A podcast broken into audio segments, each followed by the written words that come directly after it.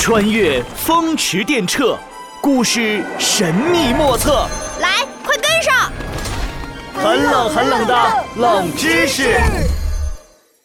第九集，孔子可不是文弱书生。周末，诸葛乔治带着闹闹和王静静到市区逛孔庙。闹闹跑到孔子像前拜了拜，嚯，不错，闹闹，今天怎么这么虔诚啊？我妈妈说了，拜拜孔子像，期末考准过。切，你去年拜了三次，也不是照样考砸了。呃，那那是意外嘛。王静静，你又揭我的短，你自己不也没考一百分，还被老师批评了？嗯，李闹。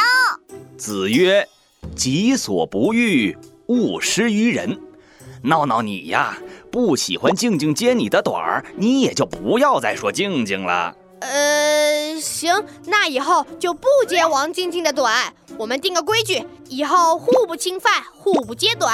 子曰：“不以规矩，不能成方圆。”哎，等等，闹闹，你这句是孟子说的，不是孔子。课本里头日积月累刚学的，这么快就忘了？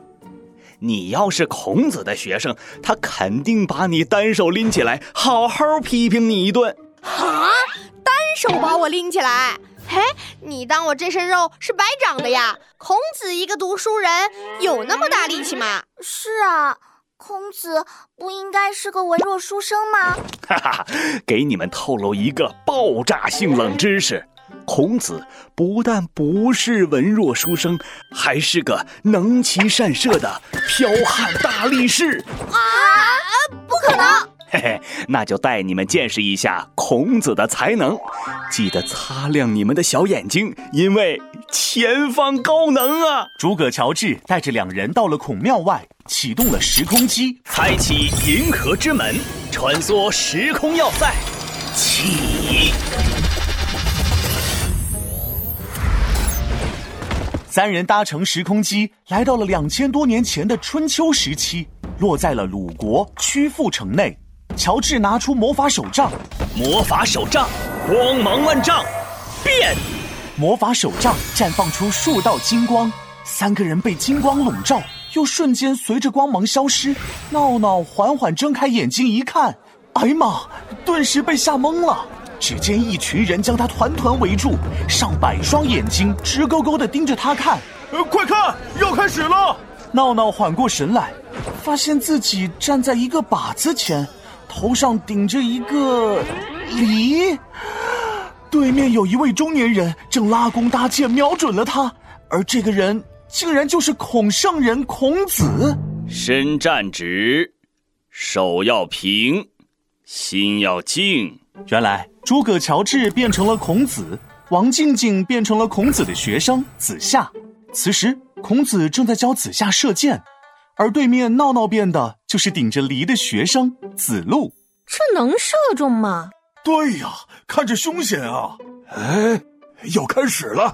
孔子拉满弓，再猛地松开，箭顿时像流星一样穿过子路头顶的梨，正中靶心。围观的人顿时惊叹起来：“太厉害了！厉害！夫子真乃神射手也！射箭不仅需要技能，还要懂得。”修身养性，听闻夫子驾车技术更胜一筹，今天也教教学生吧。孔子点点头，带着大家前往城外的练车场。一行人中途来到城门前，只见城门紧闭，一根又大又长的门栓横在门后面。这门栓呢，是用一根长长的木头做成的，横在门后，将门挡得严严实实。嘿，嘿。这个门栓看起来很重，哎，看我来扛走它！咦呀，呃，咦呀，嘿！子路是个喜欢展示自己勇猛威武的人，他大步上前，用肩膀顶着大门栓，卯足了劲儿往上扛，呃，才刚抬起来一些，便又放了下来。这门栓如此厚重，少说也有几百来斤。这时，孔子走上前。双手紧抱着门栓，鼓足了劲儿往上一抬，然后将门栓举过头顶，再慢慢靠到了墙上。周围人看到，纷纷惊叹：“哎呀，夫子神力呀！夫子厉害哇，好大的力气！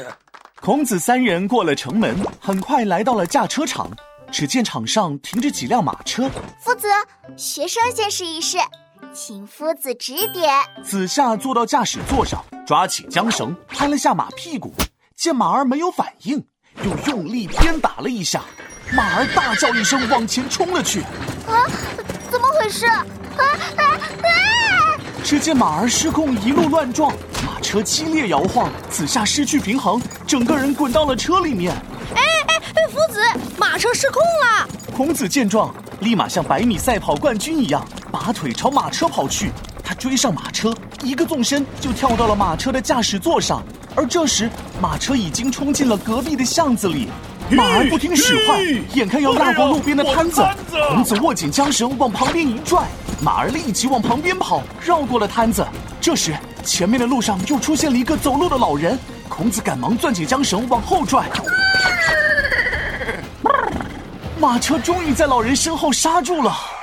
哦，这波操作溜的，一看就是个驾车高手。驾！孔子又拽下了缰绳，马车立即原地掉头，跑回了驾车场。啊，夫子驾车技术果然了得。哈哈，这驾车啊，好比治国。古代明君能够治理百姓、安定天下，就像善于驾车御马的人，德行厚重，仁爱贤能。谨遵夫子教诲。子路和子夏练完了马车，便跟孔子道了别。斗转星移，时空穿梭，嗖！